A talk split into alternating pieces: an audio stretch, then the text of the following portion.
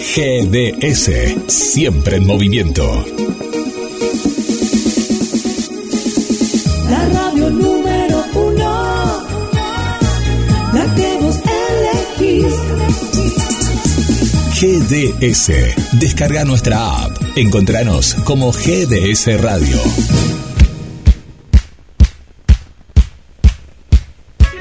20 y 5 minutos en toda la República Argentina. Estás en GDS Radio Mar del Plata, Buenos Aires, para toda la República Argentina y el mundo. En instantes nada más, a las puertas de Magonia con la conducción de Carlos Matos. Saludamos a todas las amigas y amigos que se suman, que siguen en la sintonía desde bien tempranito y vamos a recordar qué pasó un día como hoy en la historia en la voz de Luis Lapenta. Bienvenido, Luis. Muchas gracias, Guillermo. Vamos a las efemérides de este martes 18 de mayo, recordando aquellos que ya no están. 2008 marcaba la partida Irma Córdoba a los 94 años, actriz desde 1932 hasta el año 97, teatro, radio, cine, televisión fue protagonista de las películas, también actuó como eh, actriz de reparto, introdujo la comedia, también el drama, y todo lo hizo con una excelente actuación y gran prolijidad. 2013 se iba Guillermo Rico a los 93 años, lo conocimos desde 1937 a 2003 como actor de cine, radio, televisión. También fue cantor. Cantaba tangos con el nombre de Guillermo Coral y estuvo como vocalista estable en la orquesta de don Francisco Canaro desde 1940 al 43. Allá por 1948 integró el famoso eh, grupo cómico Los Cinco Grandes del Buen Humor, que tuvieron mucha actuación durante muchísimos años, fueron exitosos en la pantalla y también en la radio. En 2019 se iba la actriz Analía Gadé, en realidad se llamaba María Esther Gorostiza, era hermana de Carlos Gorostiza, el director, tenía 87 años, actuaba desde 1948 hasta 2001, había nacido en Córdoba, fue tanto actriz de cine, de teatro, también estuvo en radio, en televisión y desarrolló casi toda su carrera entre España y Argentina. Estuvo casada con el también actor Juan Carlos Torri aquí en nuestro país y en España con el actor Fernando Fernán Gómez.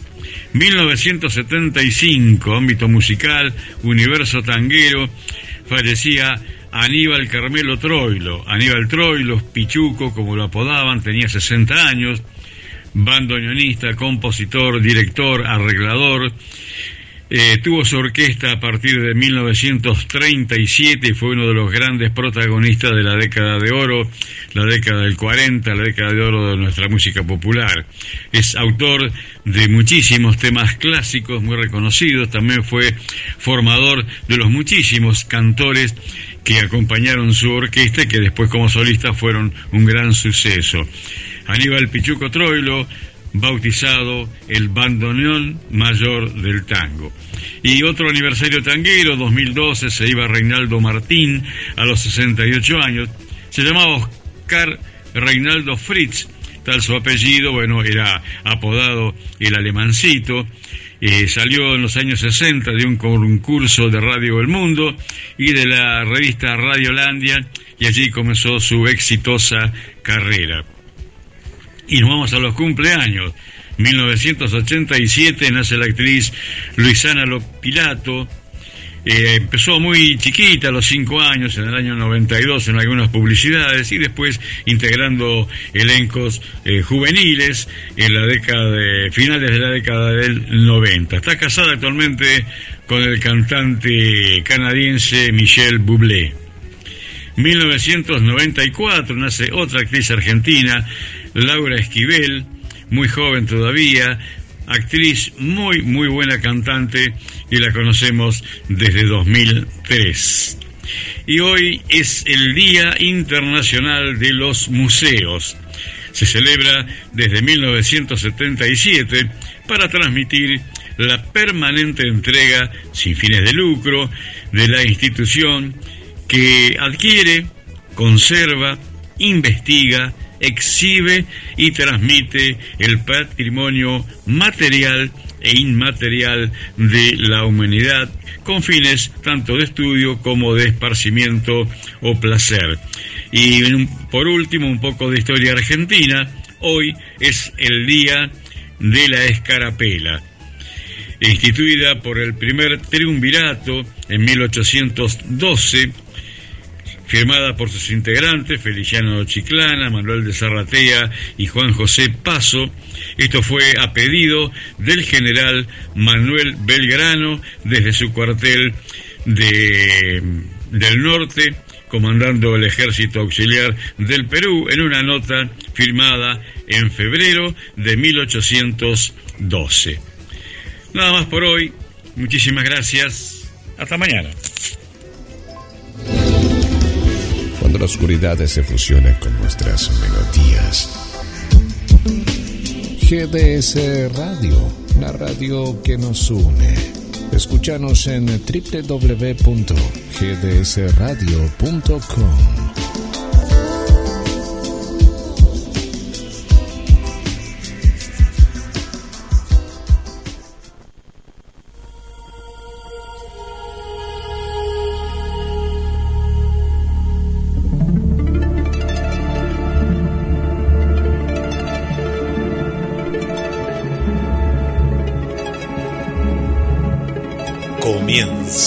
en GDS Radio Mar del Plata. A las puertas de Magonia. Un viaje a la frontera de lo imaginal. Hoy sobre el fenómeno ovni y otros enigmas del Uritorco. Entrevista al licenciado Flavio Vega. A las puertas de Magonia. Locución Guillermo San Martino. Y le damos la bienvenida al conductor del programa, Carlos Matos. Buenas noches, Guillermo, ¿cómo estás? Buenas noches, Carlos. Bien, muy bien. Bueno, a pedido del público que nos demandó muchas veces y con justa razón que habláramos del Uritorco. Ya habíamos hablado sobre el Cerro Uritorco, sobre Capilla del Monte, lo hicimos con, con Luis Pacheco, lo hicimos en profundidad con Juan Acevedo este, en los primeros programas. Y hoy vamos a eh, continuar dialogando con nuestro amigo Flavio Vega, licenciado en Historia, sobre los enigmas del Uritorco, el fenómeno ovni y otros enigmas que no son tan ingenuos, no son tan inocentes y no son tan eh, etéreos.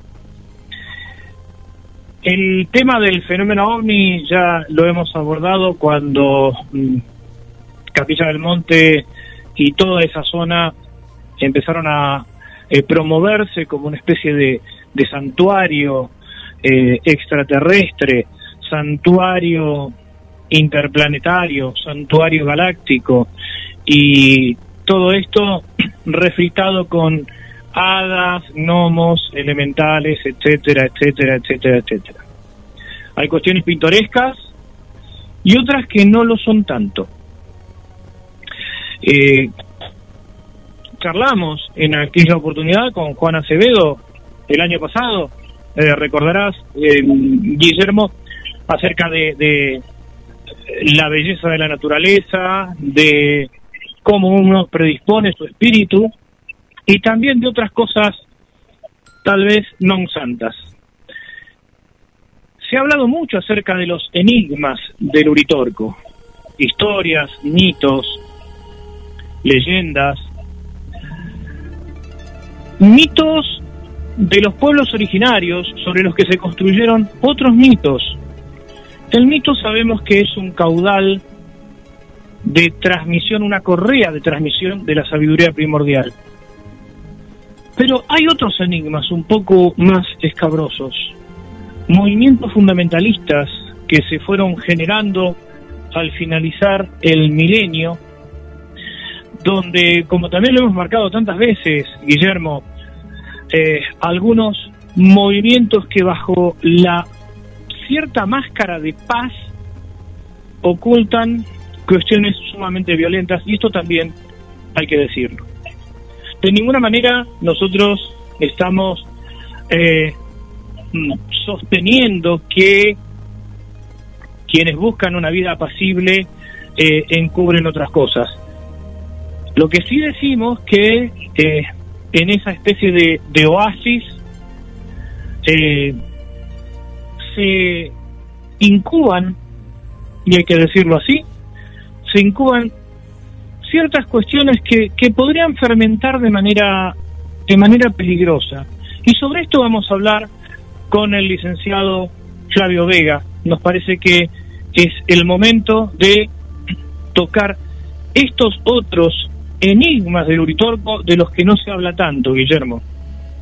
Qué, qué buena cita la, la, del día de hoy. Eh, estuve justamente en el, en el, Cerro Uritorco. Estuve con Sebastián Muso. Él me llevó desde el lado de la astronomía y Sebastián dirá, no, pero ¿cómo? Nosotros, sí, sí, habíamos ido a los observatorios y al observatorio que hay en Córdoba. Y ya que está me acuerdo que recorrimos varios varios pueblos, ciudades que hay que hay eh, en la sierra, ¿no? Que son pueblos, pues son muy pequeños y muy hermosos, muy pintorescos cada uno de ellos hasta que llegamos a ser Ruritorco, claro. Y ahí, bueno, un poco eh, desde el punto de vista que íbamos en ese viaje, que era un viaje de, de la astronomía, de la ciencia y demás, bueno, fue muy risueño llegar hasta ese lugar y a, mí me, transmitió un lugar eh, de, mucha paz. Recuerdo que lloviznaba durante gran parte de, ese viaje, que si Sebastián está escuchando se debe acordar. Y bueno, cuando llegamos ahí había como una calma, había parado justamente la lluvia, había como una bruma. Y más que nada era, era el, el decir, uy, estoy en el Cerro Uritorco, donde se hablan tantas cosas. Y te estoy hablando que estábamos muy cerca justamente de esta oleada que vos recién contabas, Carlos, del año 2000, donde las energías, el New Age, todo lo nuevo, ¿no? El nuevo milenio y todo, eh, se, mezclaba entre la catástrofe, ¿no? Entre que se caía todo el mundo, el sistema informático, con estas nuevas tendencias, ¿no? Y bueno, y fue foco justamente el cerro, cerro Uritorco de todo esto, y también lo pintoresco y lo turístico, porque ellos tienen la fiesta del alienígena, ¿no? Después nos van a contar las cordobesas, cordobesas que nos escuchen, que se usa mucho también por la vía turística y bienvenido sea, ¿no? Como decimos la, la fiesta del ternero en Ayacucho, bueno, ellos tienen la fiesta del alienígena en Córdoba y alimentado todo esto por lo que venimos hablando todos los martes, ¿no? Los mitos.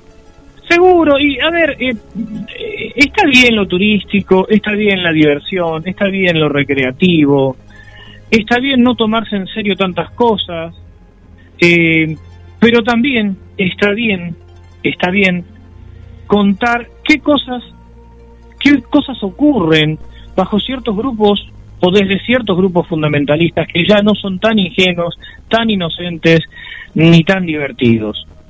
Eh, insisto, esto no es algo contrario a la gente que vive en Capilla del Monte de ninguna manera, ni a la gente que vive en Uritorco, gente apacible, pero sí nos parece importantísimo también remarcar eh, algunas cuestiones sobre las que vamos a hablar con nuestro estimadísimo amigo Flavio Vega. Guillermo, vamos a, las vías de comunicación y, y ya nos comunicamos con Flavio.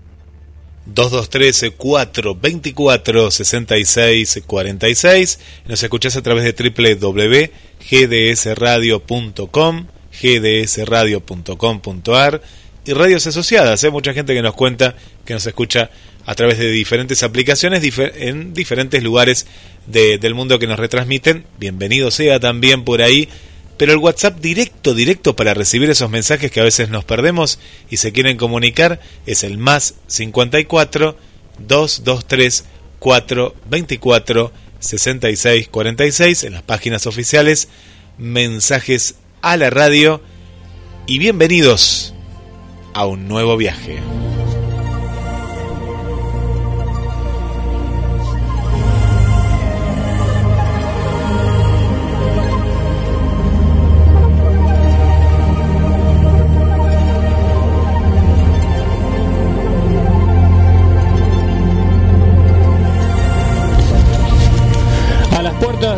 Nuevamente se traslada hasta San Francisco, Córdoba, para charlar con nuestro amigo Flavio Vega, el licenciado Flavio Vega, sobre ovnis y otros enigmas del Uritorco.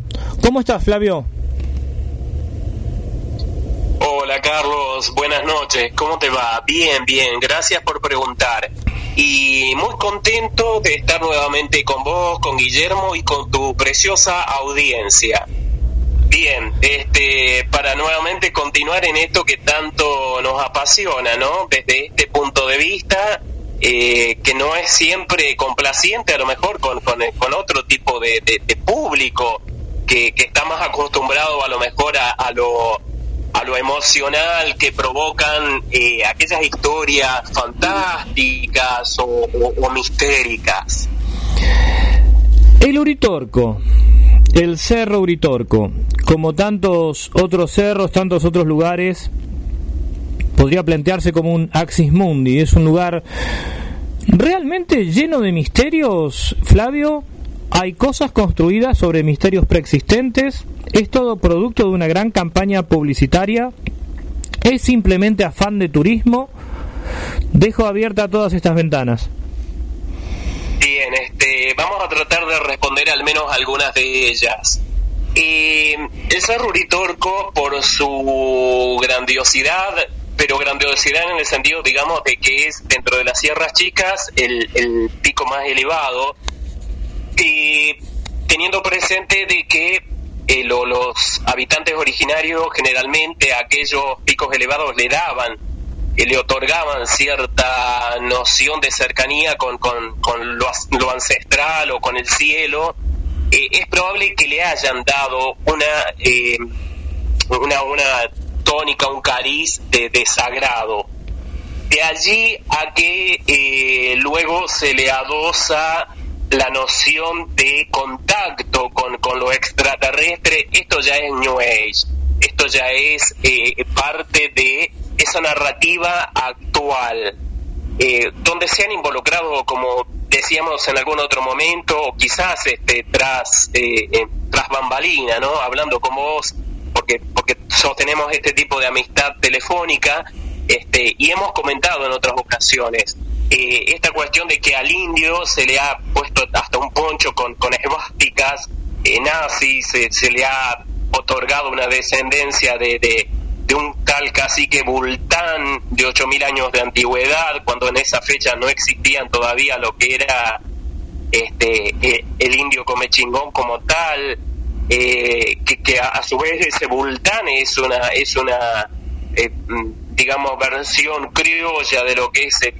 el, dios nórdico Wotan. entonces allí nos estamos encontrando con unos fantasiosos, pero que vehiculan, como, como mencionábamos en otro momento, eh, otro tipo de cuestiones eh, que a veces, que a veces eh, en la actualidad nosotros estamos bebiendo un agua que probablemente esté envenenada y no lo sabemos, porque en el origen de esa fuente, de ese río, están estas cuestiones, están estas cosas. Hoy quizás tocamos algo más romántico, aguado, que está atravesado por el contactismo, con nuevos mensajes que se han adoptado. Pero estas nociones de haber, supongamos, bajón de mando, estas nociones de una ciudad intraterrena, tienen un origen. Y en ese origen están mezclados determinados vocablos, determinadas este, formas lingüísticas y también prácticas eh, que son propias de movimientos eh, autoritarios o con filiación este, nazi-fascista.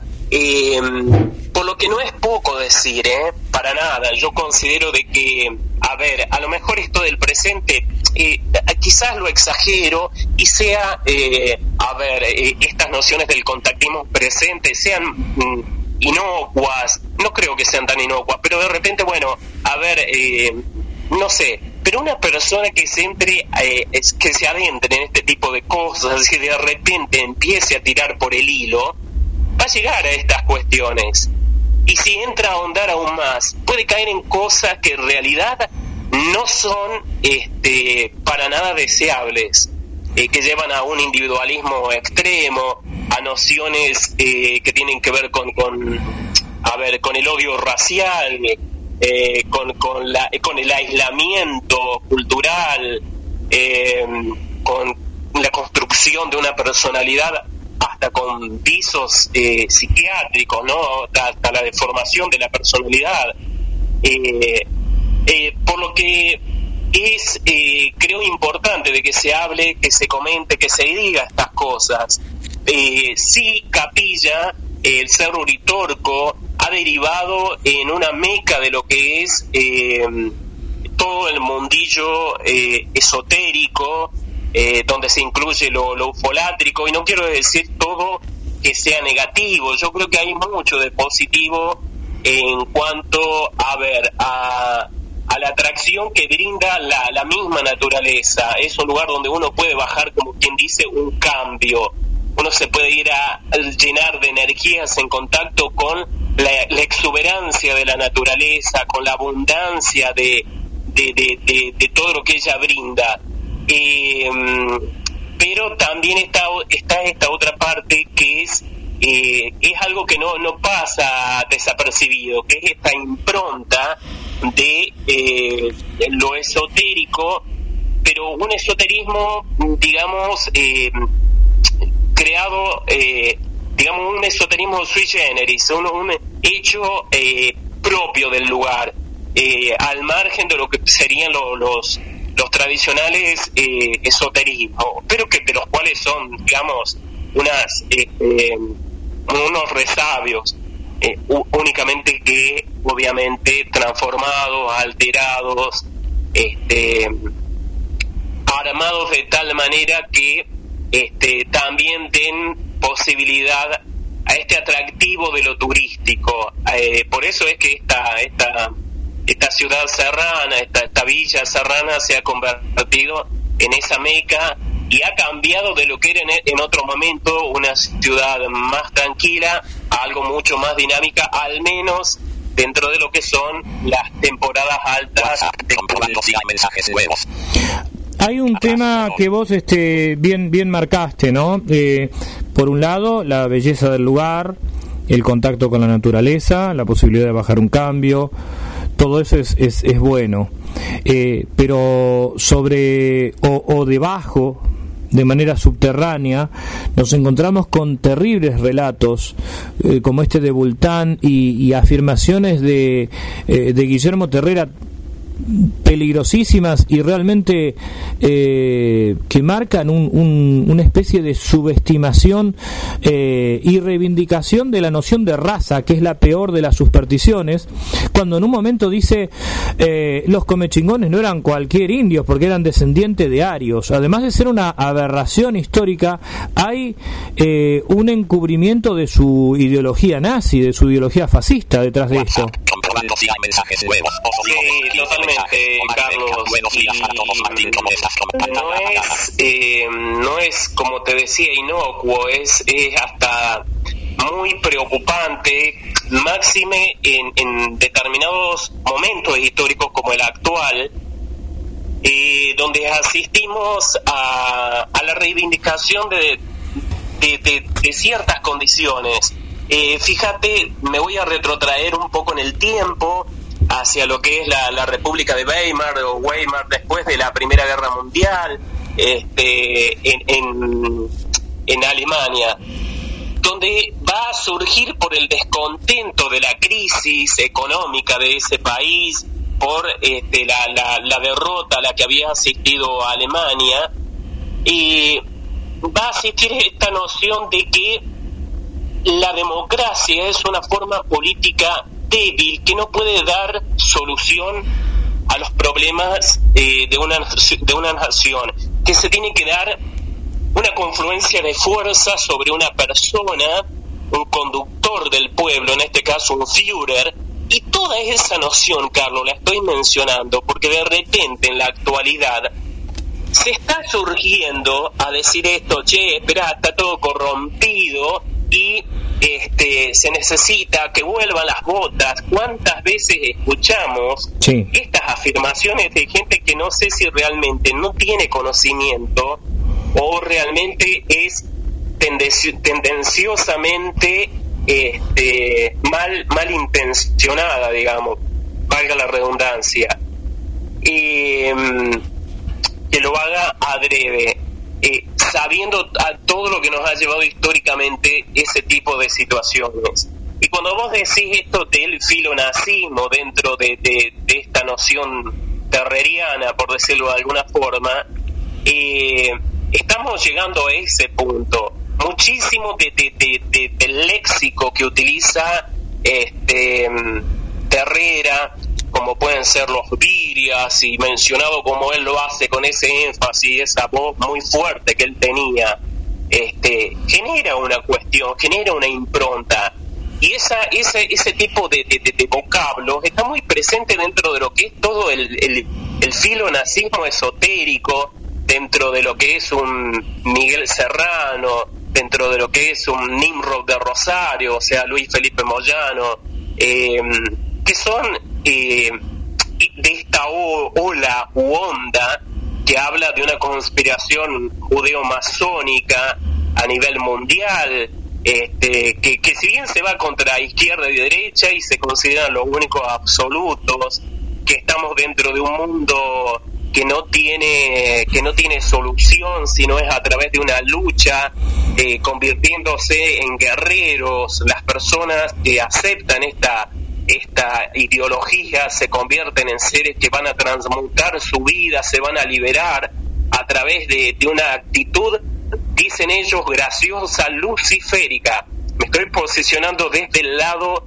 de eh, la, la, la sabiduría hiperbórea de Nimrod de Rosario, ¿sí? Porque este término probablemente no lo encontrás de esa forma en un Terrera, pero no deja de estar presente si estas nociones de eh, diferenciación racial, y ni hablar que esto también está relacionado con Miguel Serrano, que exalta la figura de, de un Hitler eh, considerándolo una, una batara. De hecho, tiene un libro donde él, eh, donde se titula El último avatara.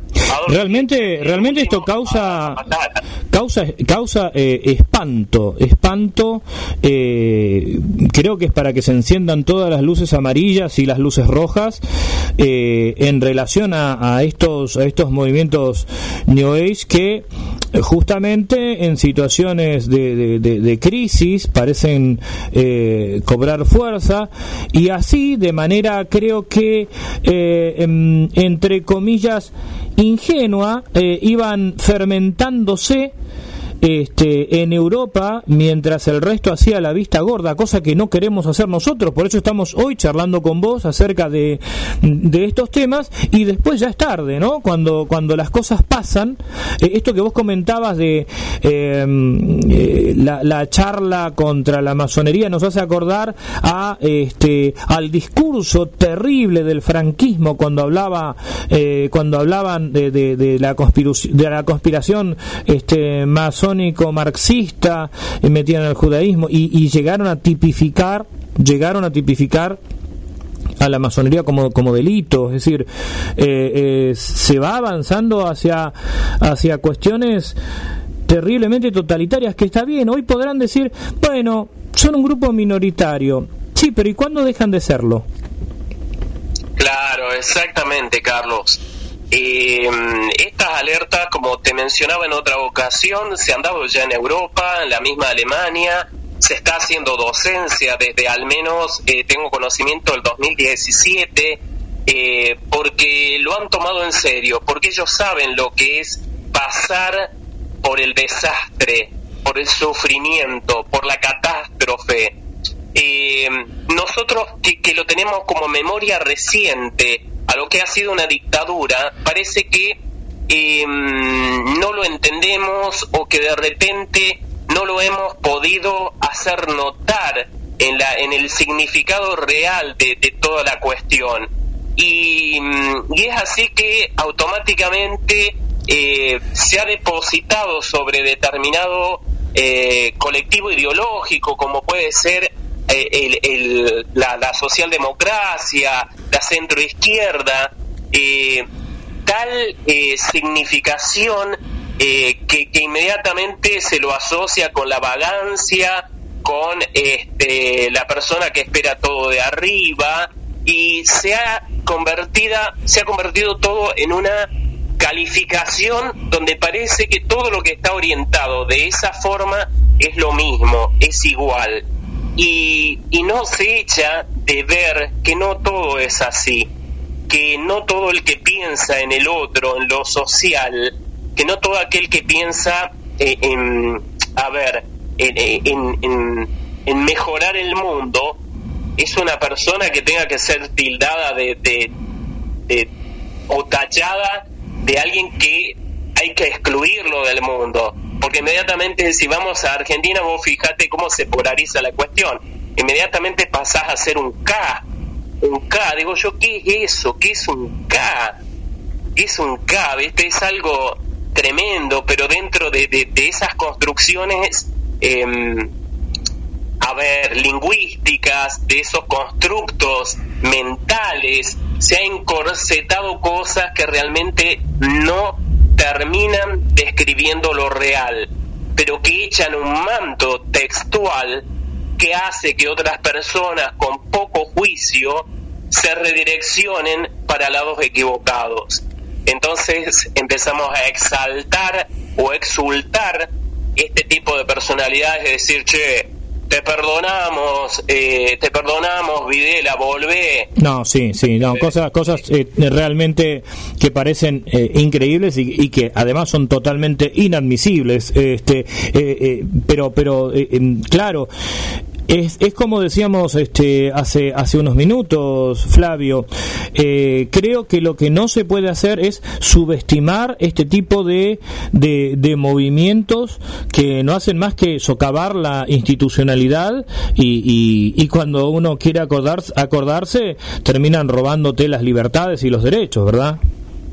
Totalmente, totalmente. Y mira, Carlos, eh, algo que me gusta dejar siempre bien en claro, eh, lo insidioso de cualquier totalitarismo, de izquierda o de derecha, es insidioso.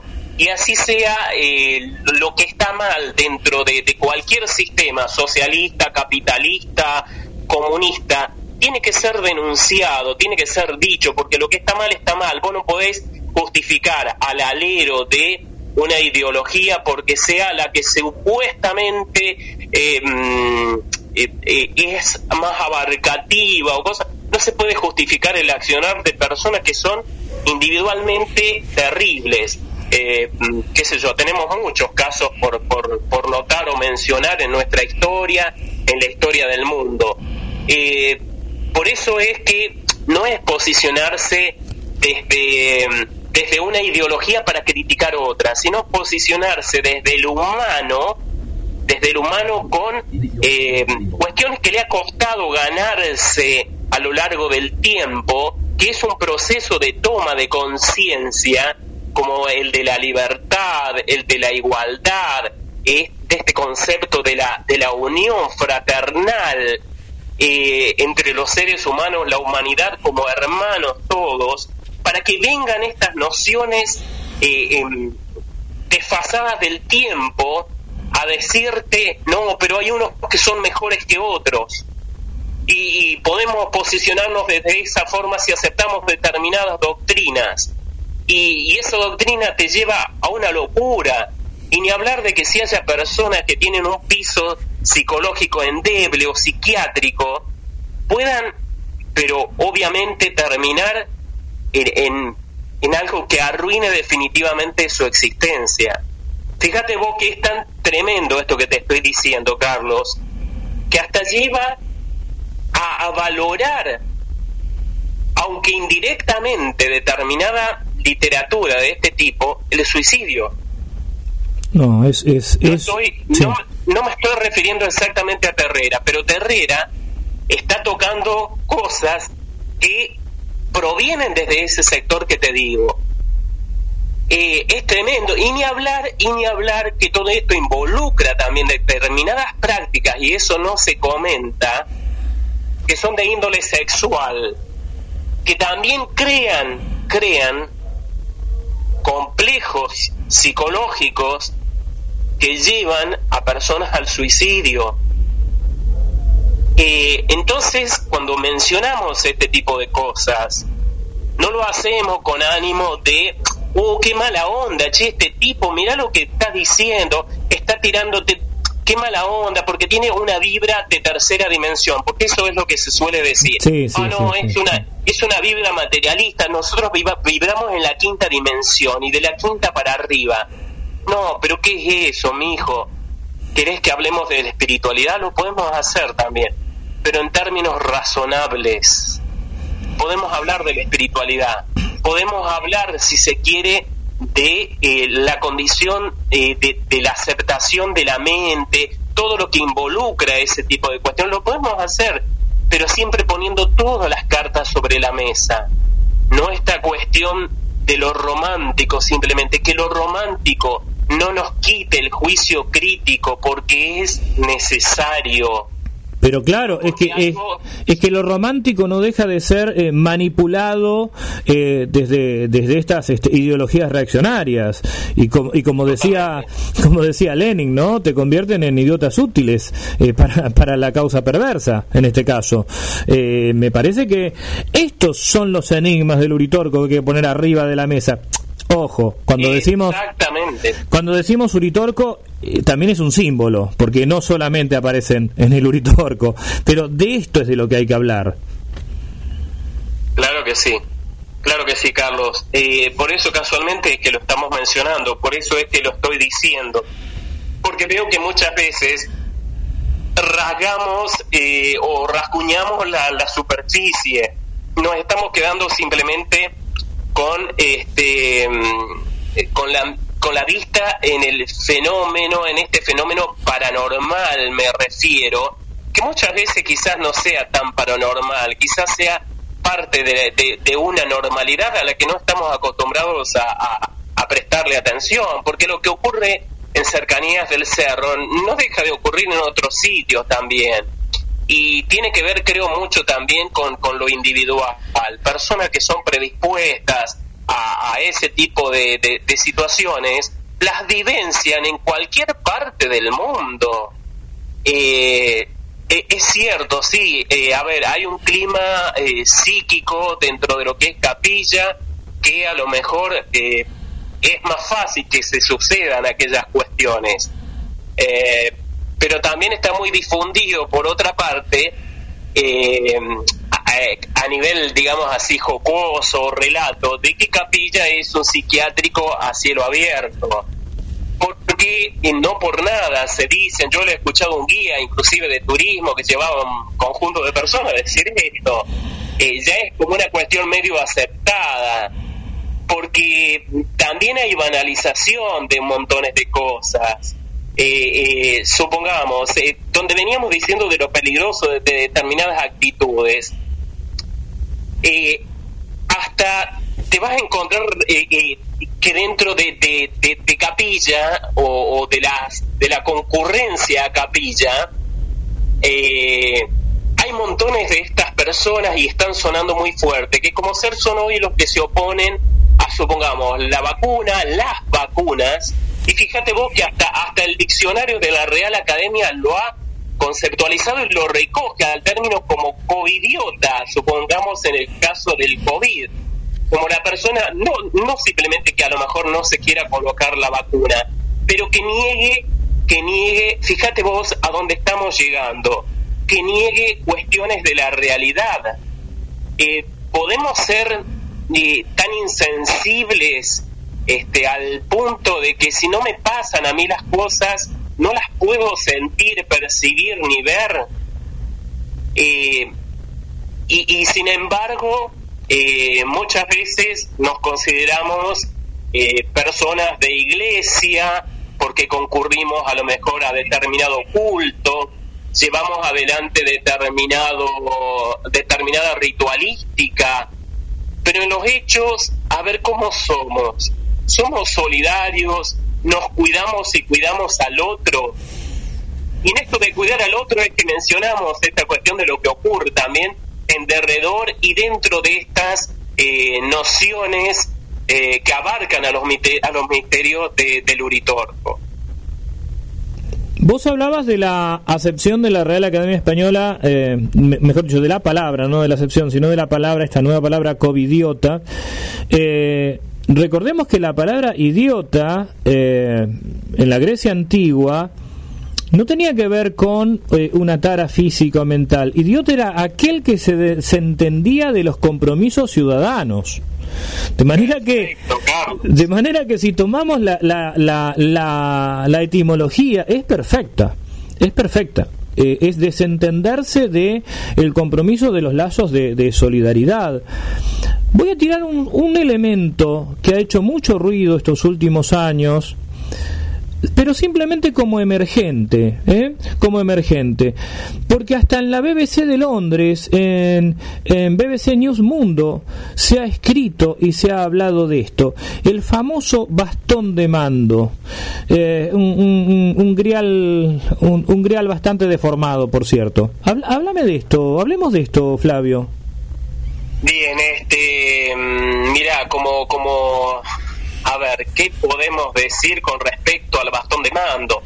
Un bastón de mando es algo utilizado, sí, por, por, por diferentes etnias autóctonas, que ha existido, que se han encontrado bastones de mando, pero en este caso esto es una construcción eh, lítica y también literaria que le cae bien a- al, al doctor Terrera en su momento, eh, digo doctor por lo abogado, ¿no? Porque esa era su, profesión. Bueno, él termina siendo profesor, pero era uno de los de, los títulos universitarios que, poseía.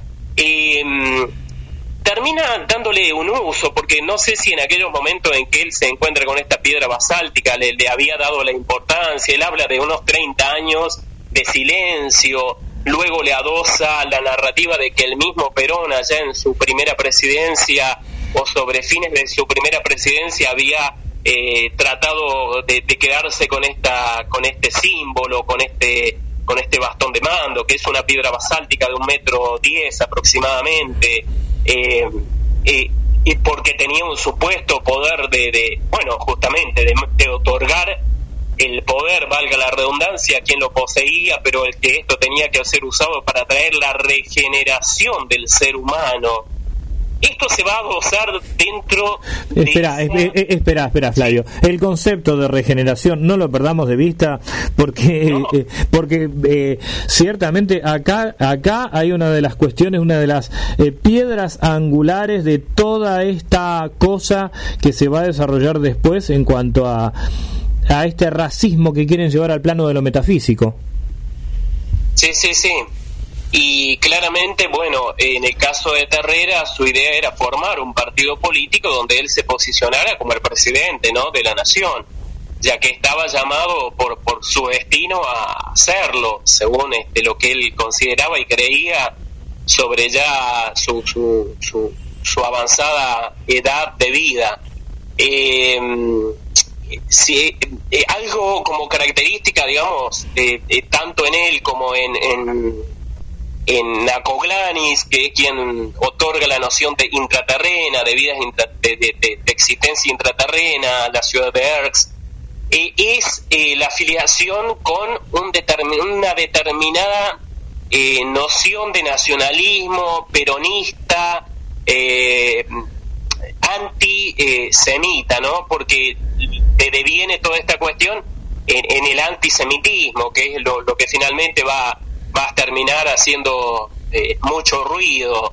Y cuando uno escucha, inclusive a personas que han sido alumnos de, de Terrera, es, es indudable que esto es de esta forma, porque te van a decir, este, mira, tenés que dirigirte a tal libro, te van a recomendar inclusive la, a Salvador Borrego, la, la, la, la, la grande, o la derrota mundial, que es su libro capital, donde, donde ensalza al, al, al nazismo, donde reivindica al nazismo y, donde dice que, que, que, el holocausto no ha sido tal cosa. Sí, no, no, en, eh, es, eh, es, es impresionantemente este terrible eh, todo esto que estás diciendo y recuerdo eh, en, en, la sinarquía eh, también un libro de Terrera cómo plantea su antisemitismo lo cual es, es prácticamente incomprensible que haya gente que lo, que lo reivindique a, a, Terrera. Sí. Eh, inclusive, bueno, volviendo al tema de, del bastón de mando y el valor, eh, me pongo a pensar, eh, a ver, ¿de qué manera te regenera? ¿A qué apunta esa regeneración? Eh, ¿qué, qué, qué, sería esa regeneración? ¿En qué consiste? Eh, ¿Qué ha provocado? Me pregunto, ¿no? Como una pregunta que, que valdría una investigación muy seria. ¿Qué ha provocado en aquellas personas que estuvieron en contacto con ese con ese bastón? ¿Los ha vuelto mejores personas? Inclusive esto me lo pregunto con respecto a los que dicen tener el contacto con esos hermanos mayores, que generalmente ha sido, a ver, todos los mensajes, incluso que se recibían dentro de las reuniones de la escuela de, la primordial de las antípodas que había fundado por allá por el 86 aproximadamente este Terrera y, y, y, todo lo que lo que sucedió a continuación y que se da hasta el día de la fecha que tiene que ver con estas canal canalizaciones de mensajes.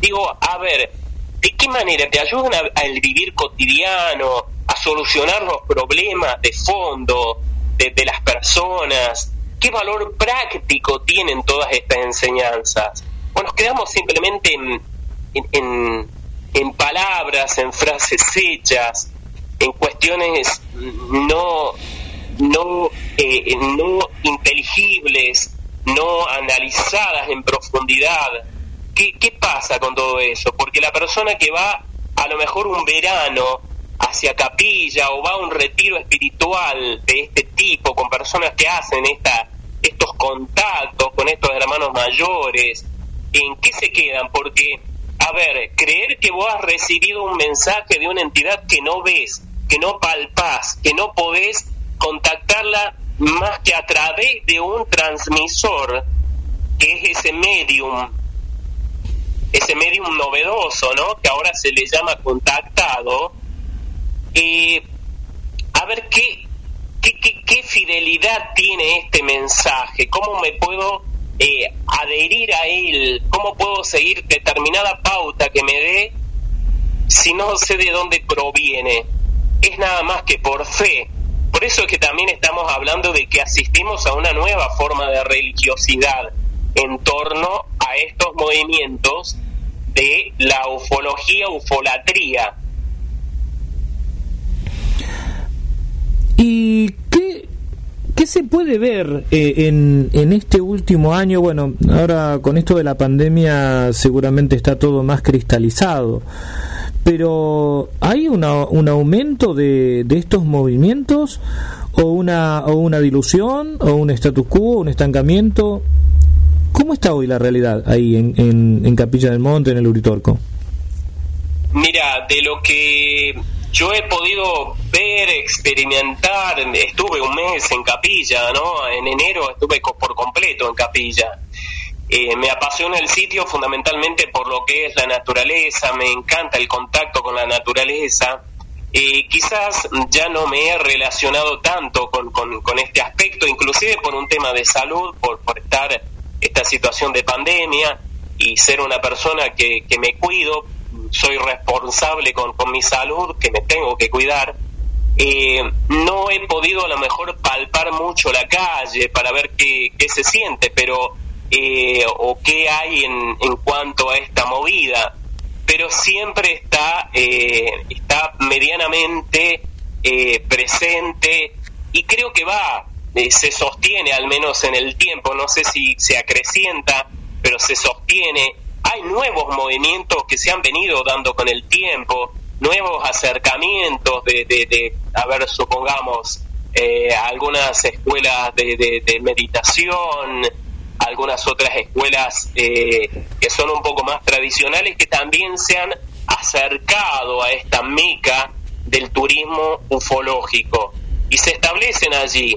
Eh, y por otra parte siguen estos movimientos más eh, laxos eh, que son de estos fines de semana, donde todo es más sencillo, donde pagas un determinado canon o precio y ya obtenés eh, iniciaciones, eh, que esto también trae, trae, yo no sé, en mi caso preocupación, para la vista de a lo mejor otras personas sería jocoso, risible, eh, si lo ponemos en, clave comparativa con lo que significaría una iniciación eh, para provocar un verdadero cambio en una persona, lo cual es un proceso quizás bastante serio y que lo puedas pagar y ya obtenerlo me parece No.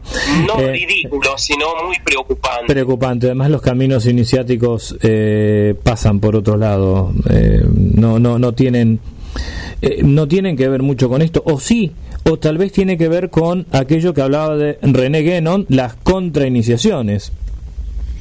Claro, totalmente, totalmente.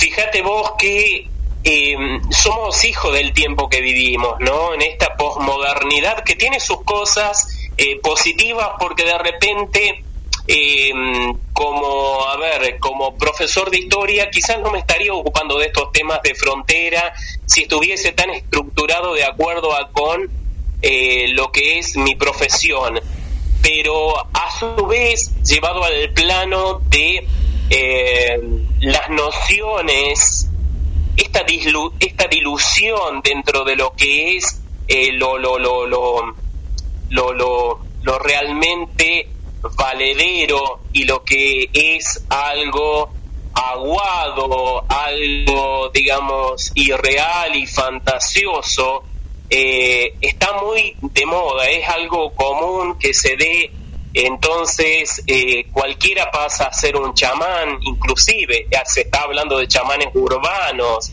fíjate vos esta extrapolación de este el campo a la ciudad tiene también mucho que ver quizás con esto de, de- del mismo capitalismo que, que arrostra, que lleva la la la la, la, la migración de, del campo a la ciudad en sus actividades y el chamán este que en otros momentos estaba en los ámbitos rurales ahora pasa a estar en la ciudad y pasa a tener otro tinte, otras cualidades y eh, eh, no deja de tener ese contacto con lo extraordinario, pero ahora más que nunca está mediado por un fin económico.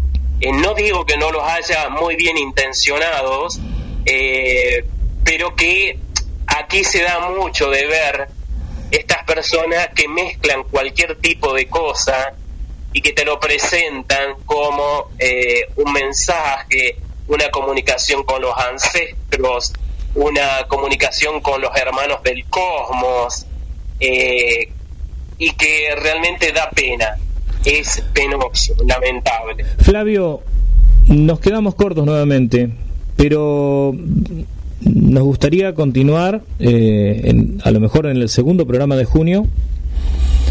Te tiro tres, cuatro nombres sobre los que me gustaría que charláramos en profundidad.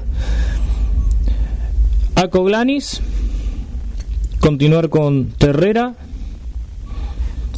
El misterio de Saruma y Ninrod. Te tiro estos cuatro nombres Bien, como para charlarlos eh, a profundidad. eh, quedaron dos temas ahí eh, que, que dan para, para varios programas. Pero como te dije la semana pasada, quedan estos últimos tres minutos para que agregues lo que consideres y desde ya agradecerte todo, todo el tiempo que nos estás dedicando, Flavio.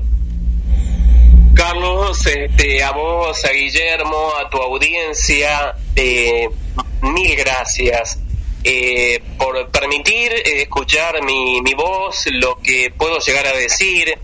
Que, a ver, no es que no se haya dicho, se, se, ha dicho, se ha dicho, yo no soy más que un replicante a lo mejor de, de algunas cosas que se han comentado, hay otros autores que yo digo son increíbles como escriben y lo han dicho a esto, en el caso de, supongamos, a ver, Fernando Soto Rolán, en el caso de Sebastiano de Filippi, eh, hay autores eh, muy, muy, muy interesantes dentro de lo que es la ufología, con, con, con seriedad, qué sé yo, te puedo decir, de, hablar de un Viegas, de, un Morales, eh, todo, todo el trabajo que ha hecho el CIFO, eh, y hay otros autores a, nivel mundial, ¿no? De renombre, como Jacques Vallée, eh, qué sé yo, bueno, podríamos mencionar a varios.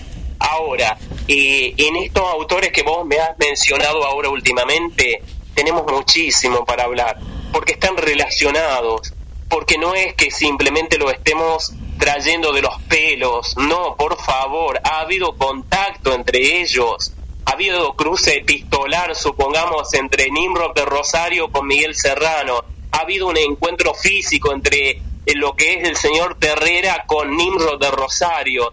Estos encuentros no eran casuales, eh, se encontraron una vez en su vida y, y- dieron impulso a todo lo que existe hasta el día de hoy en Capilla, a Coglanis con Terrera.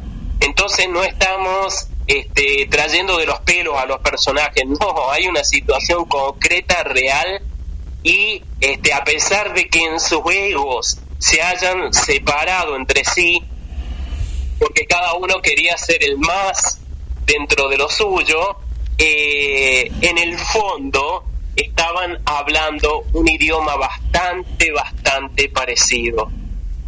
Así que eh, esto da para continuar, para seguir este, abriendo con un bisturí aquellas eh, situaciones y cuestiones que, que, se pueden ahondar, como pueden ser este, la- las, las estructuras lingüísticas, porque esto también hay que mencionarlo, en lo cual eh, eh, se inscriben todas estas narrativas exclusivistas, estas narrativas este, por momentos abominables.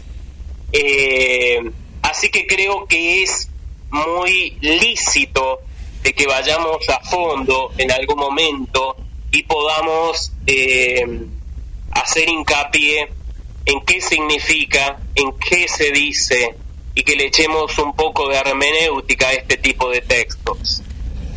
Muchísimas gracias Flavio Vega, licenciado en Historia, pero por sobre todas las cosas un gran amigo. Eh, gracias Flavio, nos encontramos en próximos programas. Gracias.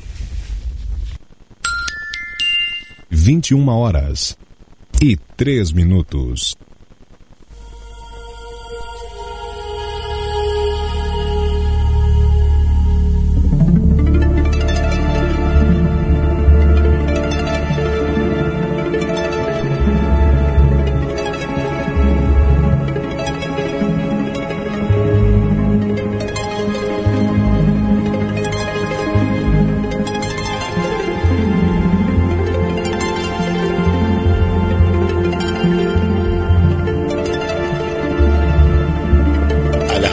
De Magonia, este viaje hacia la frontera de lo imaginal. Agradecemos a Flavio Vega por esta entrevista de colección. Y agradecemos también a ustedes que están del otro lado. Esther, que está disfrutando del programa. Muchas gracias, Esther. Extrañaba escuchar a las puertas de Magonia. Estos programas semanales hacen que justamente la expectativa y tengamos que esperar siete días. Gracias Esther por acompañarnos. Para el amigo José del barrio Puerredón, aquí en Mar del Plata, dice que eh, recuerda ¿no? su, su viaje a, a- Córdoba, recuerda las fotos que ha sacado a las piedras, pero también eh, eh, recuerda lo culinario, ¿no? Los dulces y las empanadas. Así que bueno, ahí nos está acompañando y está recordando el viaje que hizo a, Córdoba. Para Jorge de Capital Federal también, muchas gracias por estar. Para Juan desde la zona de Tortuguitas, gracias por estar con nosotros. Para el amigo Gabriel también le mandamos un fuerte abrazo. Para Lorena, buenas noches. Nos manda un abrazo enorme a Carlos Guille. Me encanta escuchar a Flavio Vega. Muy buen programa de colección. Gracias Lorena por estar del Café Ufológico. El amigo Esteban, un gusto enorme saludarlos Guille y Carlos, escuchar a Flavio Vega. Felicitaciones por otro gran programa. Bruna desde Brasil, buenas noches. Un abrazo enorme a todo el equipo de las puertas de Magonia. Bueno, y así siguen los saludos. ¿eh? Ahora vamos a seguir saludando. Eh, Carlos, un- una, una entrevista eh, en la cual varios temas, eh, varios no, diría muchos, profundos, ¿no? Eh, do- de diferentes temáticas, tanto históricas como eh, mitológicas. Y fue una entrevista fuerte, fue una entrevista fuerte porque además, eh, y agradecerle nuevamente a, Flavio que haya estado con nosotros, estas cosas las venimos charlando desde los primeros programas. Eh, ¿Te acordás, eh, te acordás, Guille, cuando decíamos, ¿cómo puede ser que nadie se escandalice por eh, que eh, cada vez que van a hablar con algún contactado es el comandante tal, este, el, el sargento tal, el capitán tal, siempre con grados militares? Sí. nadie, nadie, a nadie le llama la atención, o algunos sí, vamos a ser justos, ¿no? Eh, algunos han, han hecho notar estas cosas, eh, por ejemplo, este eh, Rubén Morales lo, lo ha- planteado, eh, Luis Pacheco, hemos sido muy pocos, eso también hay que decirlo, hemos sido muy pocos. Entonces, eh, tanto que se habla de los enigmas del Uritorco, que hay muchos enigmas, y repito una vez más, no estamos atacando el misterio, el enigma, esas cosas que nos llaman la atención, que deben ser estudiados desde la psicología, desde la, las religiones comparadas, de la teología si se quiere. No.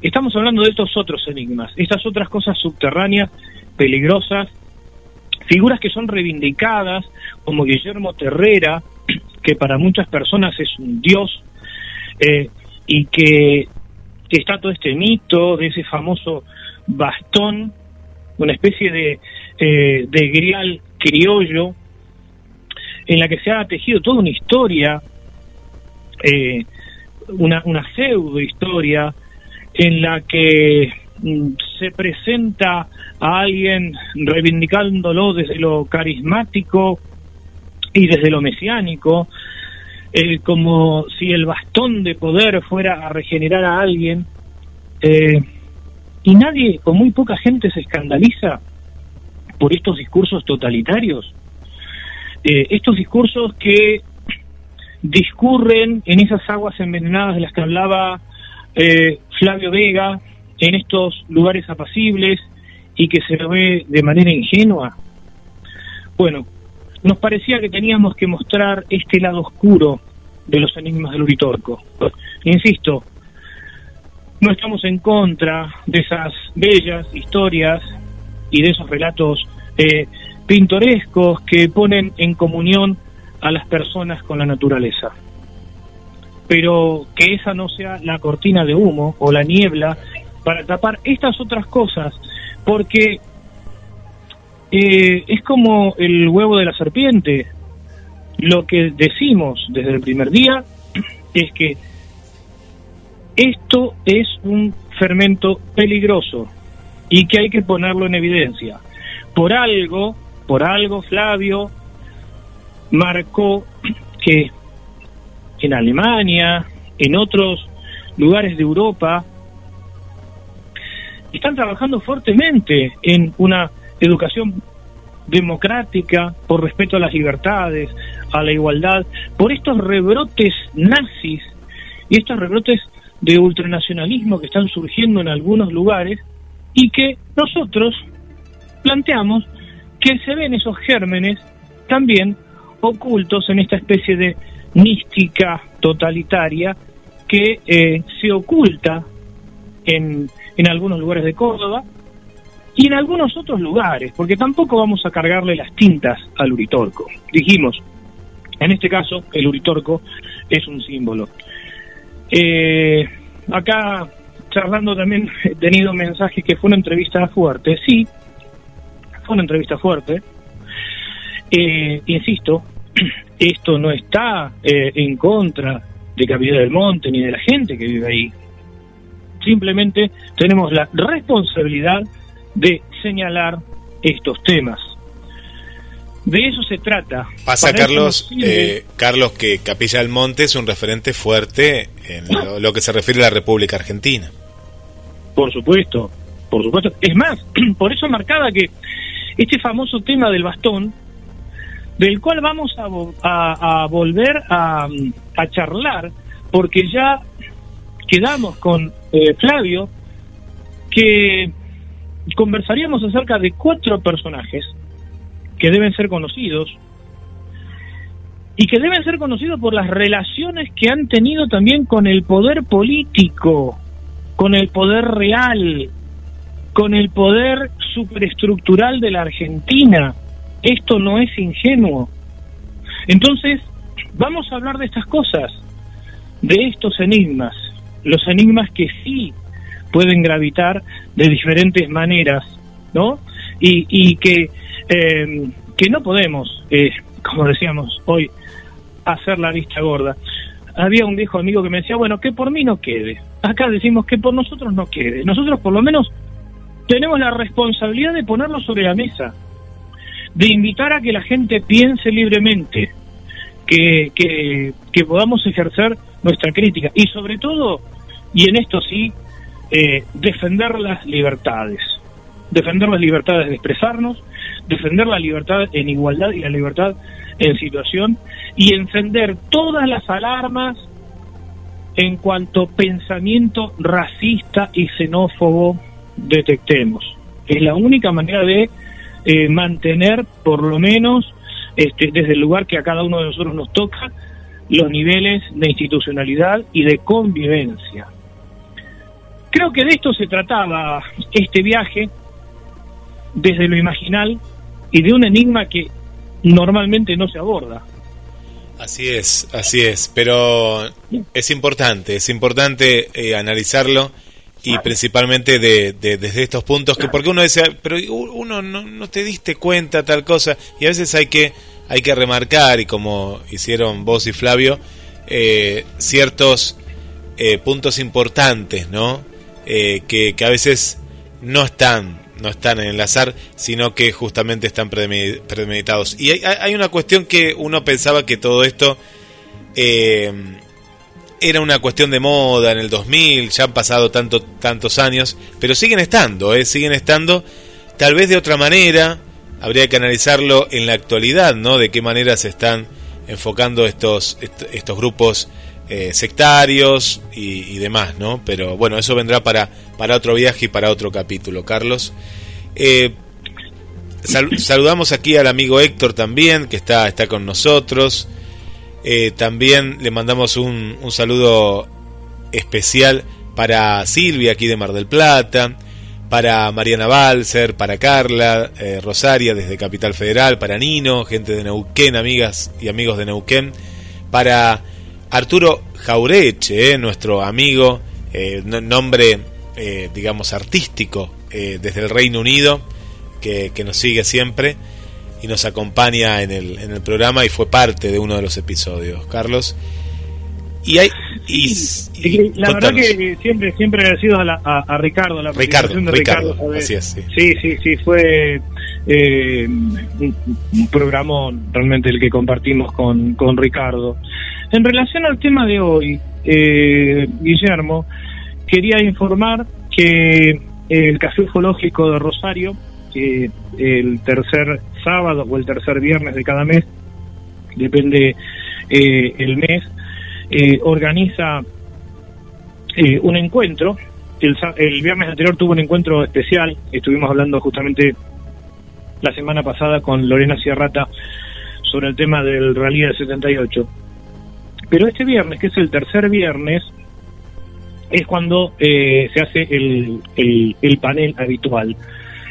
Y estamos invitados Luis Pacheco y yo para hablar de eh, los mercaderes de la fe sobre sectas y ovnis, los nuevos movimientos religiosos ovnis, y vamos a tocar varios de los temas que hoy conversamos con, con Flavio. Eh, eso es en el canal Demonios, eh, el canal de Carlos Yurchuk, eh, en YouTube a las 10 de la noche. Así que, bueno, aprovecho también para pasar eh, la información y seguramente eh, en algún programa haremos alguna síntesis con los audios de, de este panel para quienes no, no lo puedan ver, pero bueno, invitamos a, todas aquellas personas que se sumen porque a través del chat también tienen la posibilidad de preguntar y de interactuar. Ahora nos vamos a nos vamos a ir yendo justamente con el, el tráiler, el avance, los mercaderes de la fe, si te parece, Carlos, eh, como, como adelanto de, de- esta cita importante que, que habrá este, este viernes. Sí, perfecto, Guillermo. Bueno, eh, agradecerle por supuesto a, a Marina Llaveno, que es eh, la voz de, de los informes del Café Ufológico Rosario, la voz de los trailers, es una de las coordinadoras también eh, de, de todo el del chat, una de las moderadoras de todos los encuentros. Así que, bueno, Guillermo, después de semejante viaje, eh, nos despedimos hasta, hasta el martes próximo, cuando nos volvemos a encontrar a las puertas de Magoña para vivir un viaje a la frontera de lo imaginal, y nos quedamos entonces con la voz de Marina.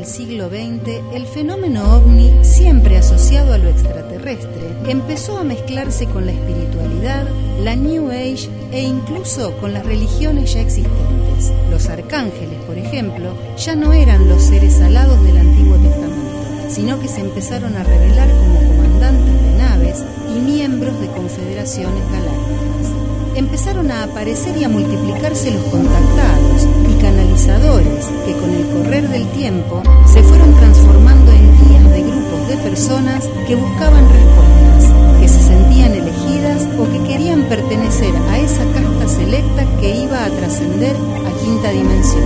Estos nuevos gurúes, generalmente carismáticos y con una gran oratoria, fueron monopolizando la conciencia, haciendo un sincretismo entre lo sagrado y lo profano, en donde lo que ellos dicen tiene rigor de verdad, porque se consideran elegidos o seres especiales.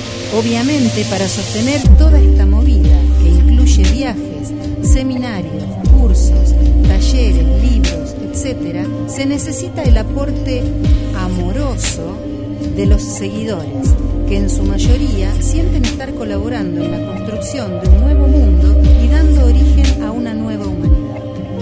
Este viernes 21 de mayo, a las 22 horas por el canal Demonios, Luis Pepe Pacheco y Carlos Matos nos van a hablar de los mercaderes de la fe. Los esperamos.